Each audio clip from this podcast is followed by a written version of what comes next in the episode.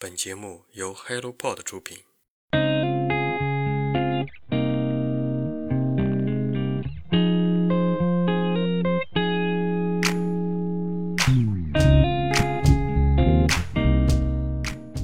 Hello，大家好，欢迎收听《人间观察》，这是一档探索有趣而独特灵魂的访谈播客。他们平凡而优秀，真实又坦诚。在这里，你会发现，所谓的成功远不只有一种定义。我相信，真实而平凡的优秀，才更值得借鉴。如果你想透过他人的视角观察不一样的生活体验，这档节目能为你的人生带来改变。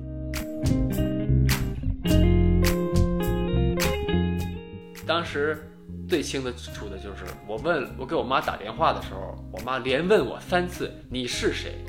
我说：“我是你儿子。”她不信，他说：“不可能。”我说：“为什么？”他说：“我儿子死了。”后来我说：“妈，我真是你儿子。”后来我妈问了几个问题吧，然后答上来了以后，他我就说：“哎呦，儿子呀，我都快想死你了。这么多，就这小一年还是一年多没有跟家里联系，就是在外边嘛。”所以就说真的以为已经已经不在了，就是真的已经准备最后一手，准备给你办丧事儿了。所以就说每到一个非常关键的时候，都会有这么一个贵人出现在我眼前，然后他会让你选择。当时他只要他真的觉得你是认铁了心去做这件事情的时候，他真的是全力以赴的去在支持你，不管是中国人还是日本人。然后他说。我从小就有我自己的梦想，但是我从小就被家庭看得很严，因为祖祖辈辈都是医生，所以到我这儿自然也是医生，要必须成为医生，所以我也走了很艰难的一段路径，但是我扔掉了我的青春和我所有的梦想，才走到了今天这个位置，坐上了这把椅子。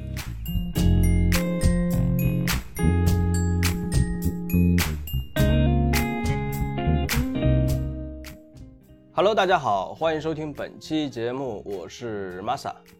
本期这位嘉宾非常的特别啊，他就是在日本生活了二十年的北京人 Kaku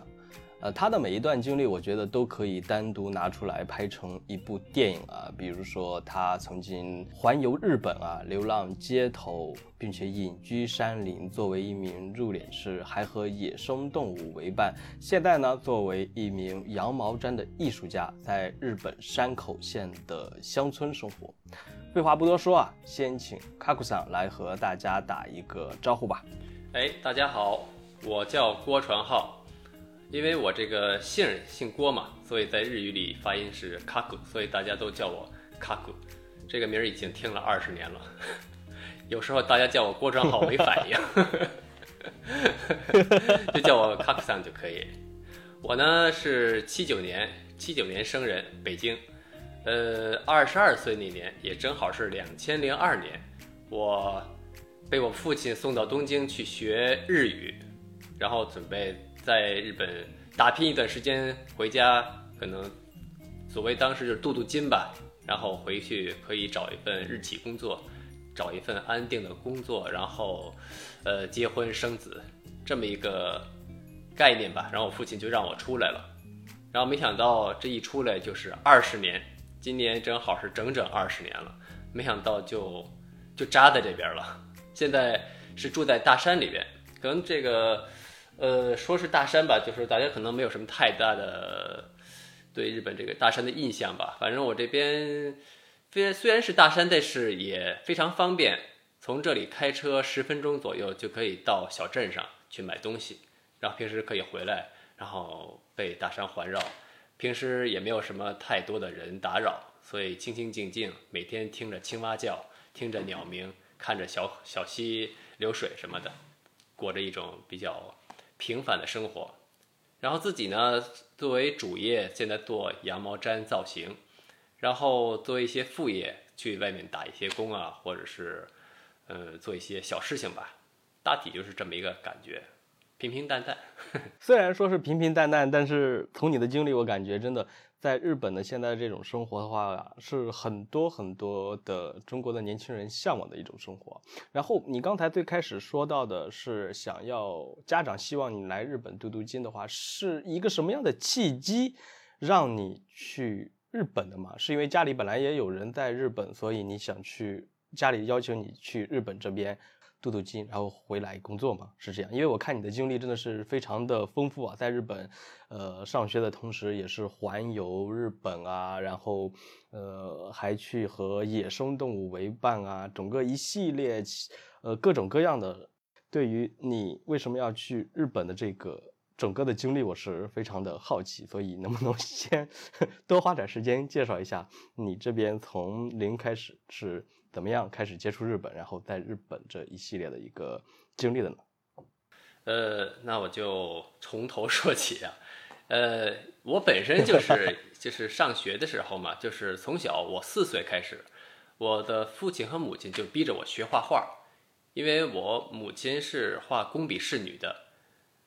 父亲呢会写一些字，反正就是他们的一些爱好吧，就是每天去看嘛，就看着家长长大嘛，所以那时候多多少少有着一些影响。然后父亲也希望我今后可能对我人生有一些帮助吧，所以就是从小每天就逼我，除了上学以外去学画画呀，去搞雕塑啊，就是泥塑啊，小时候叫泥塑嘛。然后就是小学毕业的时候还行，成绩也都不错，又是体育生，所以被保送到了一个比较好的中学。一旦上了中学，就有点撒丫的那种感觉，所以就是每天就跟着前辈们打篮球，整个就是一个篮球痴啊。那会儿正好是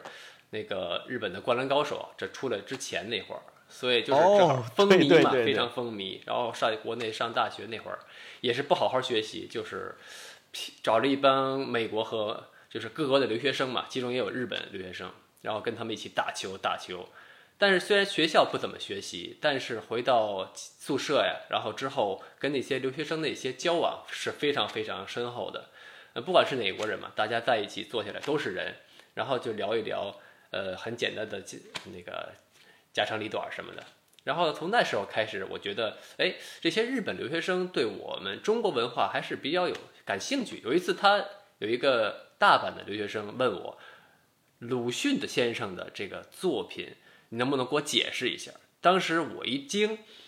我都没有看过鲁迅先生的书，他让我解释，我说我说你为什么会有这么想学习呢？反正他给我解释一大堆，让我听着我很震撼，因为我不太不太懂啊。就是说，然后当时他的这个跟他的这个对话之后，我觉得，哎呀，日本留学生给我的印象非常非常好，非常很认真，很。很干净，然后会主动的去学习，会请教，然后就这样，每天跟他们打完球以后，我就开始跟他们那个一对一的学习日语，然后每天上课就是睡大觉那种感觉，然后下课最少也有六个小时会跟他们在一起，然后你来我往学习日语。之后他们有时候会说，呃，卡克桑，你要是以后有机会的话，一一定来日本看一看呀，看看我们住的地方啊，看看我们第。为什么会是这样的一种想法什么的？当时就是给我种下了一个小小的种子吧，对日本。嗯，当然其他国家的那些朋友也非常好，当然比较远嘛。后来我父亲有一次跟我说，呃，要不你出去看一看。当时还真的出国不是很容易的一件事情。当时我说出国需要带什么呀？就问我那个从日本回来的大前辈，然后大前辈居然回答带打字机。人现在都无法想象带打字机是什么样的感觉，什么时代那是？当时真是那是最后一批了吧？可能是。然后就是，呃，准备说说去哪个国家？当时我母亲说那个别的国家太远了嘛，嗯，如果有什么事情的话，还可以来来去去的，那就先去日本学习学习吧。就这样，就是我父亲说那好吧，那就去日本。看一看，学习学习，今后能在日本学出一些东西的话，因为我叔叔家以前是跟日本做贸易的，所以说回来以后，不管怎么说，可以跟你叔叔那边可以去打拼一下，然后帮你叔叔去去营营业一些什么东西。回了日语的话，这样就说来日本留学。来留学以后呢，开始去东京待了两年。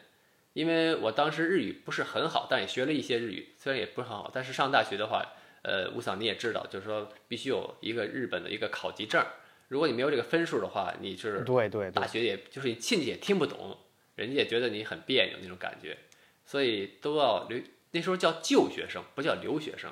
就就业的就就学生。所以就学生一般是对对对，哦是吗？我那个就是那个在留资格证的那上面写的是就学生，对哇哦，所以大家可能还还不不太清楚这个这个这个东西。所以这两年以后呢，就是你先要学习好日语。这两年我他在东京开始打拼，因为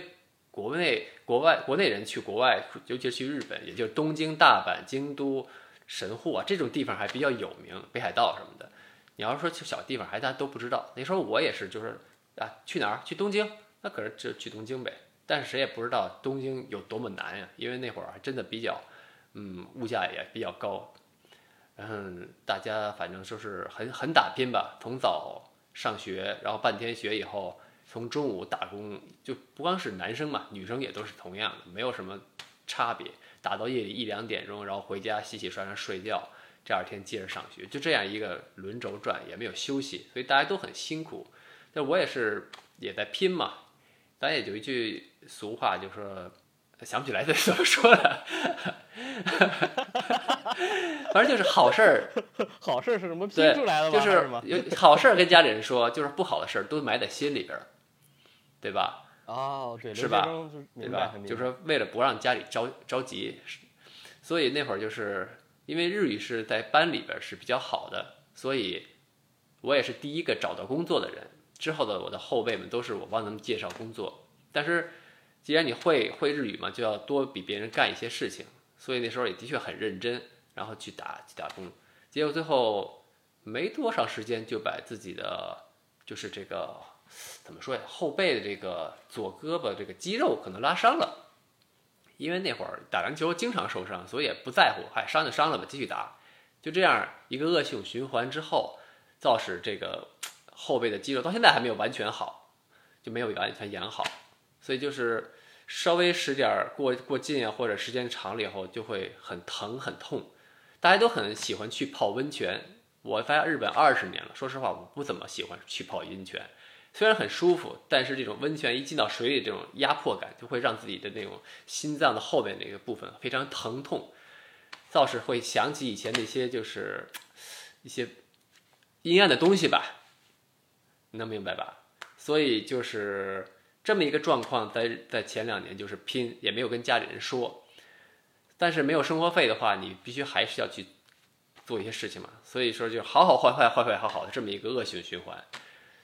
好不容易找到一个，就是搬了好几次家，可能在东京这两年搬了五次家吧，就是越来越便宜的地方，搬了五次家，对，然后就找便宜的地方吧。最后跟一个哥们儿，北京的哥们儿去拼了一间房住，很小，就是你也知道六贴，然后搁个床，也就是没什么没地方了，嗯嗯。当时刚去日本的时候，这这还好嘛，刚去日本的时候，就这六同样的六天，要住三个大男生。几乎连行李的地方都没有，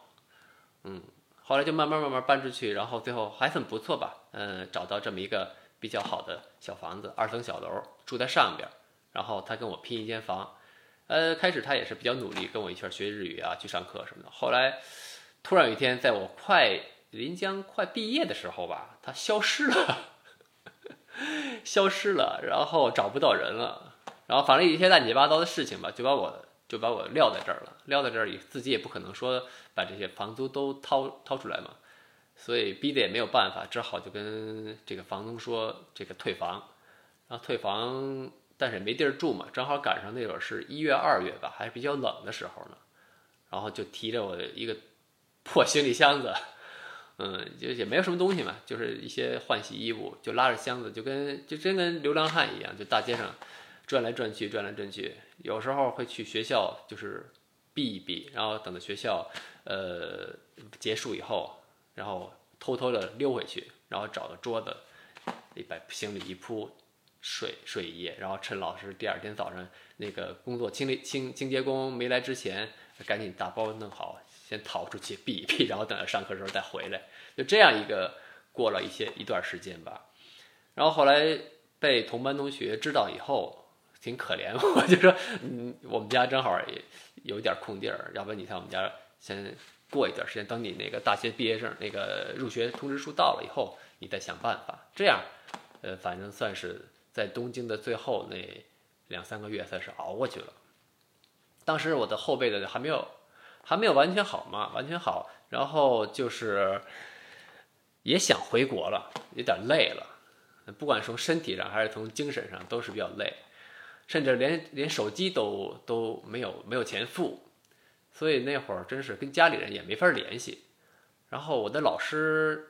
是一个性情中人，虽说东京的日本人很冷淡，但是当时我遇到这个老师是非常非常热情的一个人。我老跟他开玩笑，然后他最后跟我说：“我看你虽然不务正业，但是你这个人还不错，然后挺认真，也日语方面还算就是过得去，所以我劝你，呃，如果咬咬牙，看看能不能在日本，我给你找一个稍微远点的学校，咱别去国立什么那种，那种留在东京那种那种私立学大学非常贵，一年光学费一百七十多万日元，然后还要加住宿，乱七八糟的一大家就就完全没有。”没有机会熬下去的，所以老师说你去山口县吧。当时刚才也说提到过，就是从了东京、大阪这些名地方以后，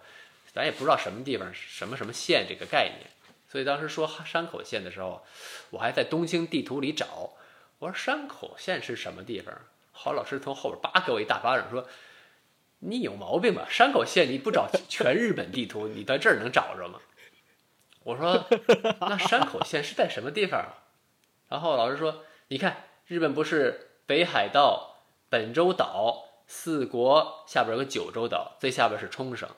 就在那个本州岛和九州岛接触的那个地方，衔接的地方，就中间有一个海，说那个地方就叫山口县。我说山口县有什么呀？老师说，什么都没有。我说我去那儿干嘛呀？老师说。你自己想吧，当时我没有明白老师什么意思，那自己想就自己想吧。既然老师，而且他给我出了出出了那个路费和这个学校的报名费，因为当时真的是没没有钱拿得出来。然后，对老师对我非常非常，还给我最后临走的时候还给我买了一大包的那个泡面，说你路上饿的时候吃。然后我就拿着仅剩的一点钱买了张车票，坐着夜行巴士。就拉着行李箱就奔着那个山口了，然后考试反正也无所谓嘛。然后大家都是你也知道，这个日本的入学入那个面试什么都是西方格里大领大黑那种领带，非常非常严厉严整。但是我不知道，因为我就是也傻嘛，也没有这种东西，所以就我一个人穿着这种运动服就去了。当时面试了十几个学生，然后大家表现都不很出色，然后老师。就挨个问问题之后，最后决定把我和一个越南的学生留下了。到后来我就一直很纳闷儿，为什么就我这么一个打扮，这么一个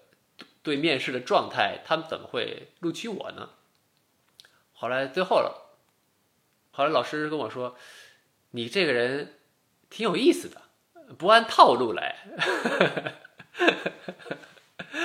嗯，可能看你这种情况，应该以后能做出点什么事儿来。老师是这么回答我的。嗨，当然我也是，老师也没有做太大的希望，我也对自己也没有什么太大的希望。当时真的有点灰心丧气那种感觉，破罐破破摔，反正来就来了，呃，考一次试考一次试吧。所以那种放松的心情和那种对世这种世世世世界观什么的，可能是有一种这种的。正能量吧，可能也不能说正能量吧，反正就是这种感觉，可能让老师觉得这人挺有意思吧。对我刚才听你就这么介绍，我就觉得你这人特有意思，绝对能成事儿的人，就是不按套路出牌的那种，总会在某个时刻会给别人惊喜的这种感觉。对，然后当时最有意思的是，我特别记得特别清楚，开学第一天的时候，然后我特高兴，我拉着那个破行李箱子就去学校参加这个。入学式嘛，然后所有的入学新新学生都穿着西装革履，然后拿着很精神的这种东西吧，很漂亮的东西去，大家就是前辈们都大家给大家发传单，等到发到我这儿的时候，大家都避过去，因为不知道我是干嘛来的。然后反正就是参加这个仪式嘛，仪式后，然后老师问我说：“呃，接下来你准备住哪儿？”我说：“还没有想。”然后现在。准备拉着这个箱子去找住的地方。老师当时一惊，说：“你你是干嘛来的呀？来之前你连你连这个都没准准备工作都没有做。”我说：“嗨，就是，呃，顺其自然嘛。”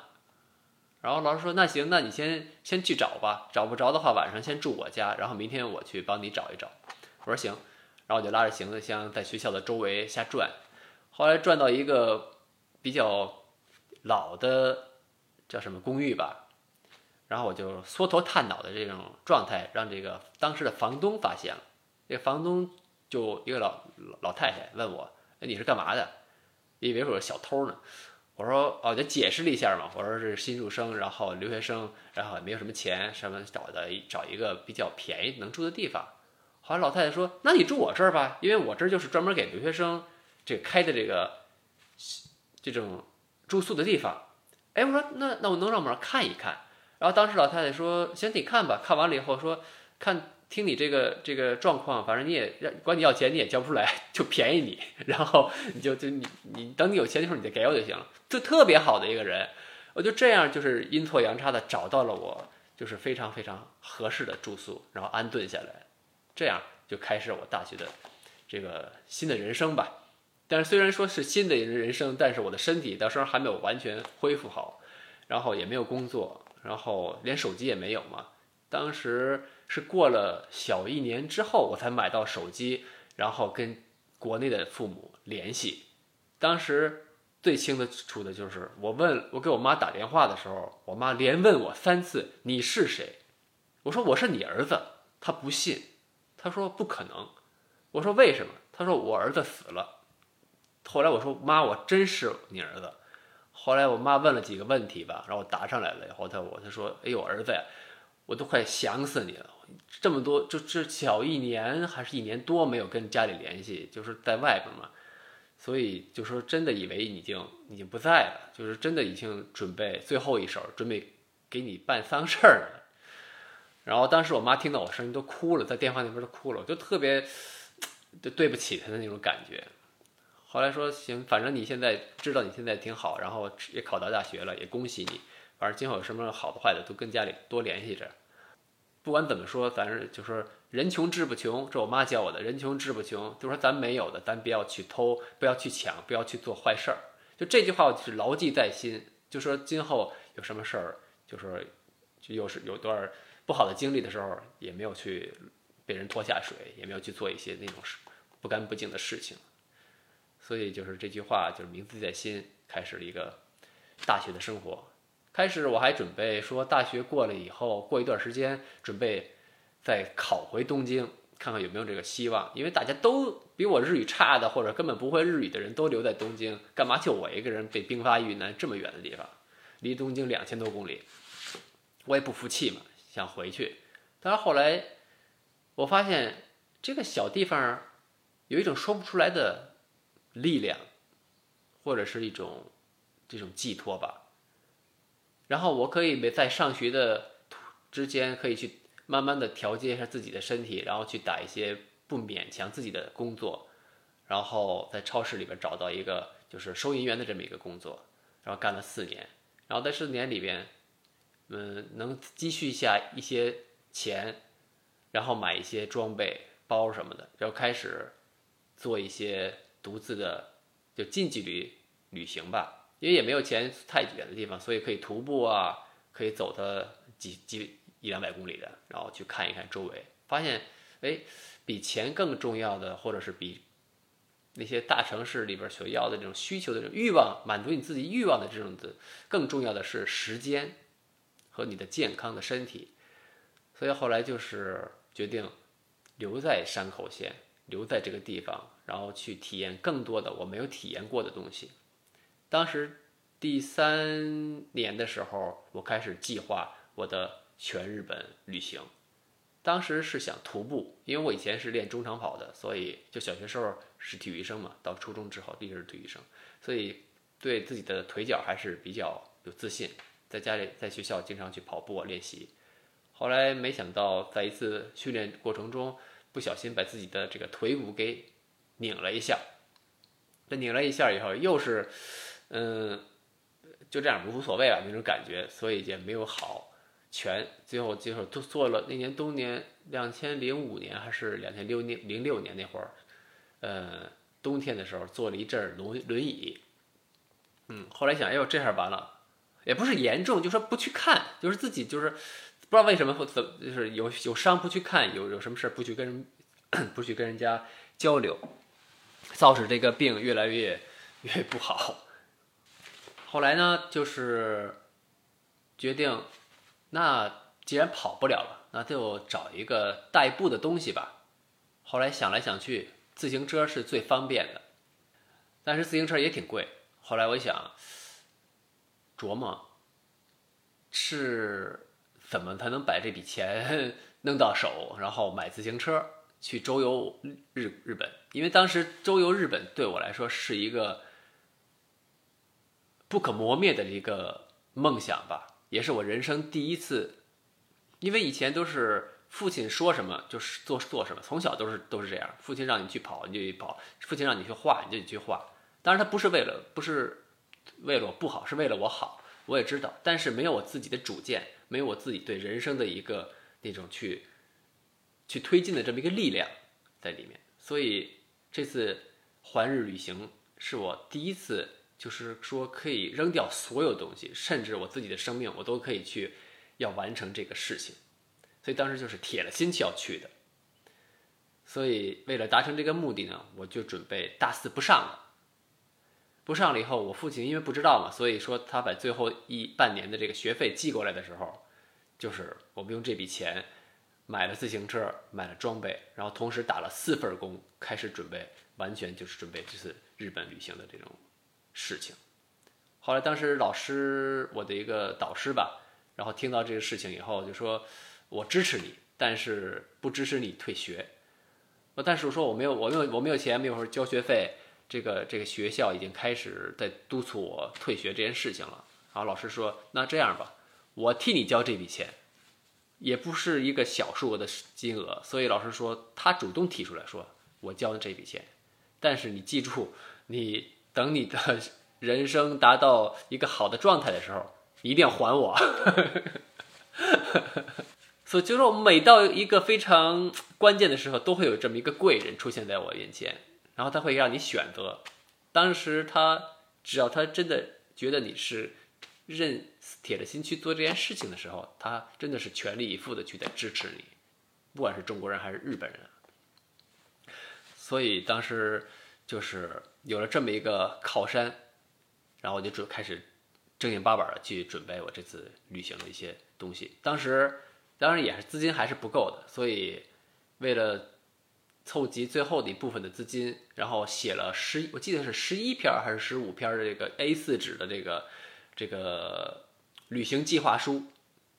从目的啊，从路线呀，每天多少公里，每天吃什么，花销多少钱，就非常非常详细。然后用什么样的车，用什么样的装备，然后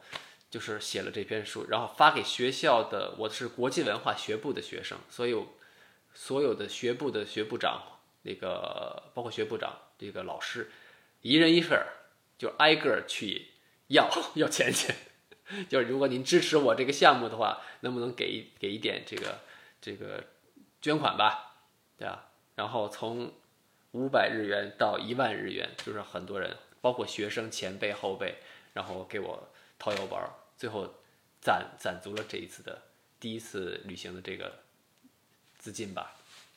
嗯，但是。资金有了，装备有了，现在就是能不能走出这个校门，又是一个问题。当时我的另一个主导老师是学是异文化比较，他的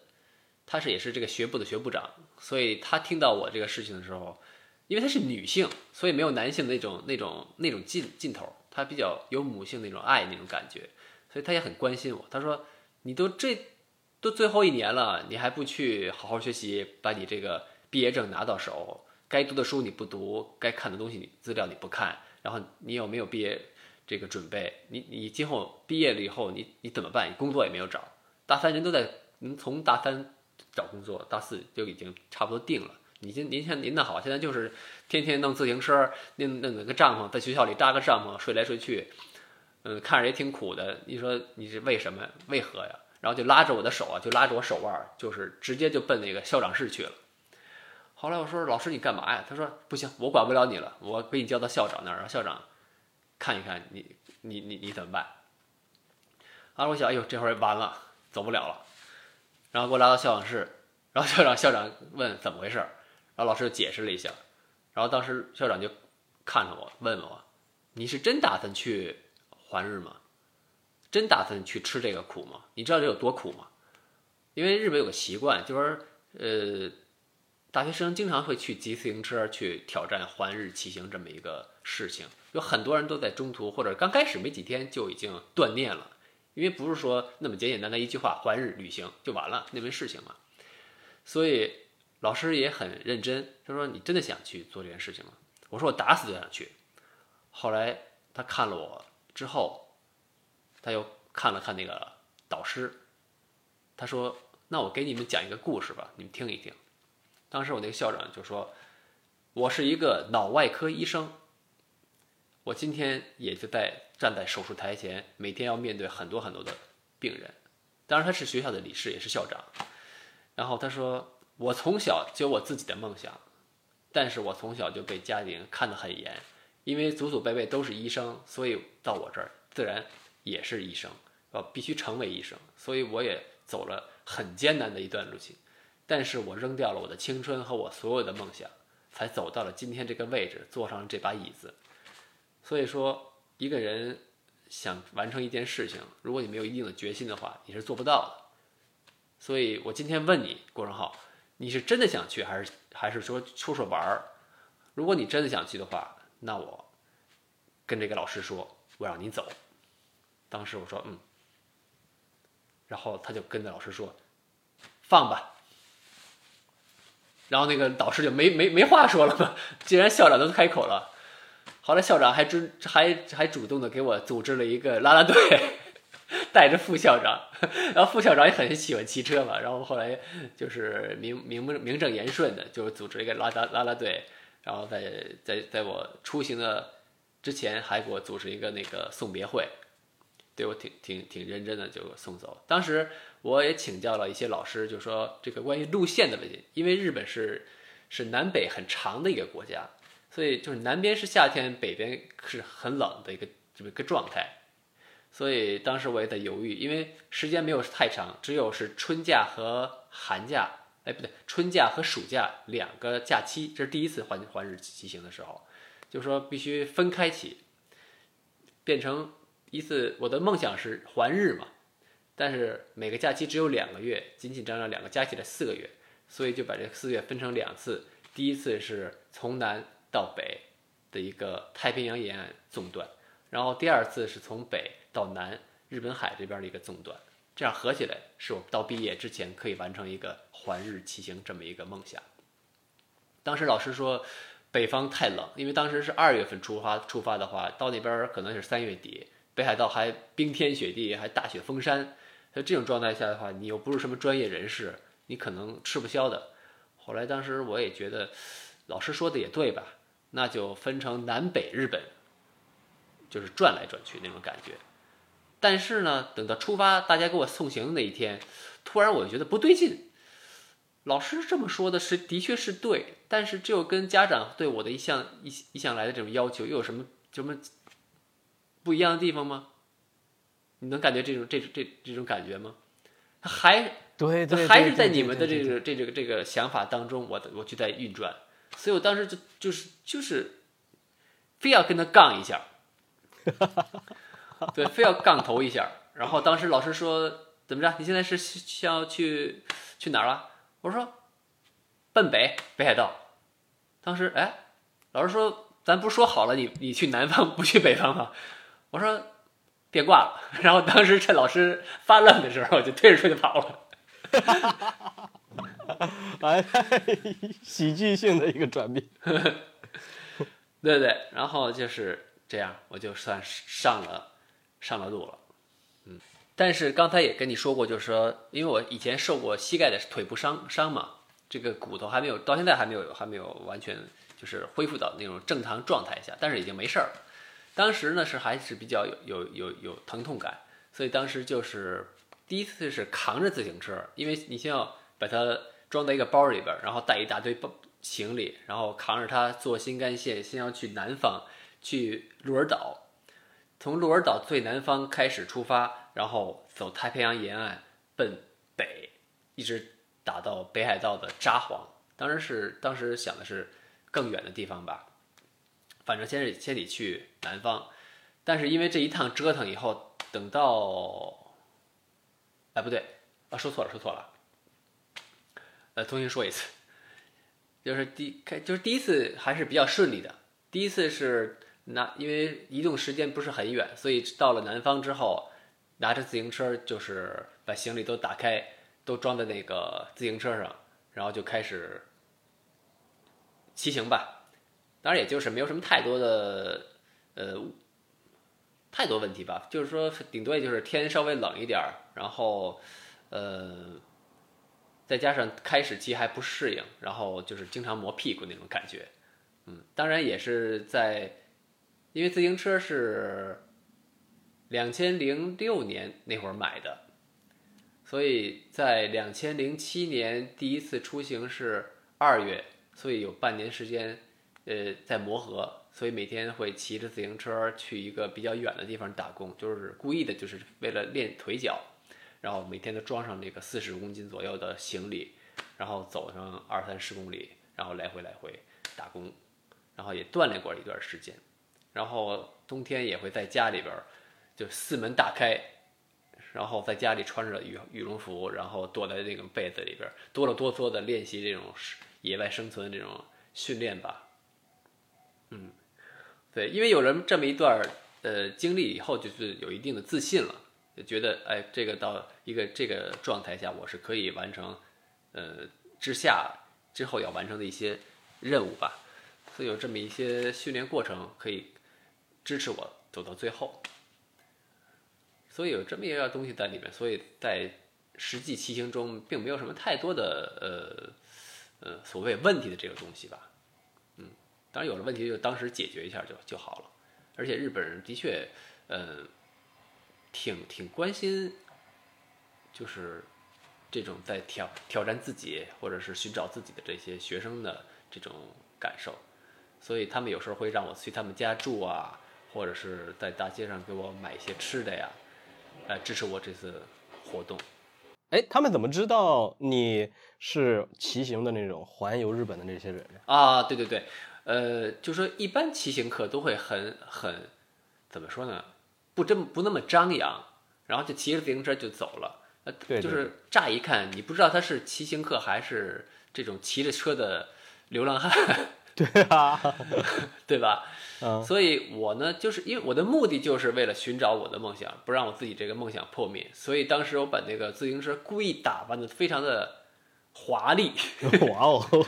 就是那个大。驼包上面都是用那种红色的大红大黄那种那种那种遮雨的那种布，然后罩在上面，然后上面写着斗大的梦字，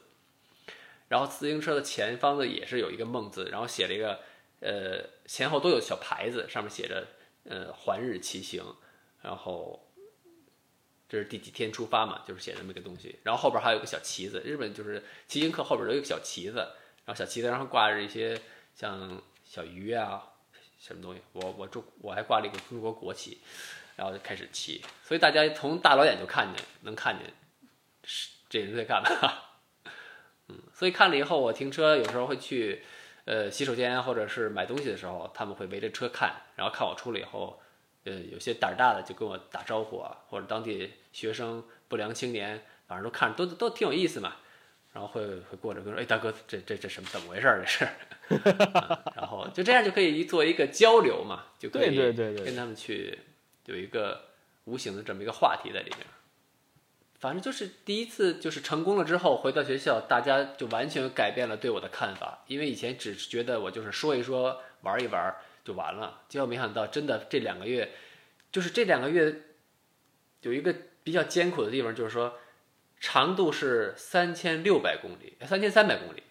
这个三千三百公里按学校的假期来算的话，只有不到两个月的时间。所以你除了以后，每天你必须骑行一定程度，你才能达到最后的一个目的。所以这个里边你没有假期，没有休息，没有，就算你得病了、发烧了，或者什么心理、心呃腿脚不好，你都不能去休息。所以必须完成你每天这个一点一点的积累。去完成最后的这个总行程的成功，所以大家都开始没有对对我抱有太大的这种信心。后来没想到晒了一身黑，然后回来了，回来以后老师就学生都大家都特别特别高兴啊，阿 姨真厉害什么的这种感觉。后来这第二次旅行的时候，就是夏天的那一会儿，就是可以从更远的地方，然后从北海道的最北方到那个鹿儿岛最南方，然后骑这个更远的距离。当时冬天那会儿是骑到札幌，再想往北骑，已经是积雪达到三到五米的那种状态。还想往前3到闯然后后来那个当地的也是也是一个当地的一个朋友，然后想让我住他们家住了几天，然后跟我说，就算我求你了，你回去吧，因为他说我是本地人，你不知道这里这些这这儿的那个困难地地方，如果你去到那个你所谓的那个终点的话，我估计你真的回不来了，因为那个地方人人都没有，你顶多就达到那个目的以后，你回来，你你怎么办？所以说，看你现在的装备和你现在这个有一定经历，但是你跟你又不是什么专业的那种冒险家那种装备，所以你还是看见好就退，见好就收，然后这也是勇气的一部分。他这一句话就是打动了我，就是说不光是只只往前冲，你也有时候会给自己踩一踩刹车，这是一个非常非常作为一个男人也非常非常难的一点。他说，既然你你你你你走到这儿了，我我我我不拦你，但是我希望你认真的去考虑一下今后的你更长远的旅行。后来我一想，行，那我就回去吧。这样我第一次就是很很很安全的就回来了嘛，然后大家很高兴，这么一个状态。然后第二次的时候就是刚才说，因为我要先去北方，从那里开始，所以这套这程路线比较长，再加上我腿伤之后，到了日本最北方，再往那边过了海就是俄罗斯领地了，北方四岛那边了，所以能就是望远镜可以看到俄罗斯那个小房子。你从那个地方开始出发，然后奔南走，但是没想到第一天刚下车就把腿给拧了。啊，然后当时疼的，哎呦站不起来，就背不动那这东西都拿不起来那种感觉，再加上也倒霉，后想给自己留张照片儿，然后当时碰见几个好朋友，呃，就是骑摩托车的认识的好朋友，然后就是留个相吧，结果没想到大风把我的相机也吹倒了，结果镜片也都碎了，反正就是一连串这种倒霉事儿都碰上了，就让我特别沮丧。然后说今这今后能不能从今天开始要 要两个月要骑三千三千多公里，自己能不能扛得下来？如果就算能扛下来，这条腿会不会有？当时就胡思乱想嘛，会不会有截肢啊，或者是怎么样的一个一个结果？就是自己吓唬自己。后来决定，就算是截肢，就算是爬着，也要走到最后一天。后来就拿着那个，反正就给自己简单的做了一个这个捆扎吧，把膝盖给固定好，然后开始每天慢慢的、慢慢的，就是虽然骑不太远吧，但是能至少能能能移动起来。然后这样坚持了一星期之后，那毕竟我觉得这个人的这个自我修复功能还是比较好。然后走到一段时间之后，可能肌肉啊，或者骨骼或神经那种神那个筋骨啊，反正都是可能磨合开了以后，反而这个疼痛感就是稍微降了一些。然后每天就是找找一个好的这个对付对方方案吧，然后可以让自己能多走一点，多走一点，多走一点，多走一点，这样慢慢慢慢慢就骑起来了。骑起来以后就慢慢就就踏实了。这个第一次在学校那会儿骑行的时候是比较比较顺利，就回到家里，嗯，有了这次经历以后，就跟老师商量能不能把我的这个经历做成一个短的视频，然后再加上读一些冒险家的书，然后再写一些自己的想法，对人生啊，对什么就是能攒成一个毕业论文出来。然后后来老师也同意了，这样我就是算顺利的毕业了。太棒了。太棒了做自己喜欢的事情然后毕业太牛逼了。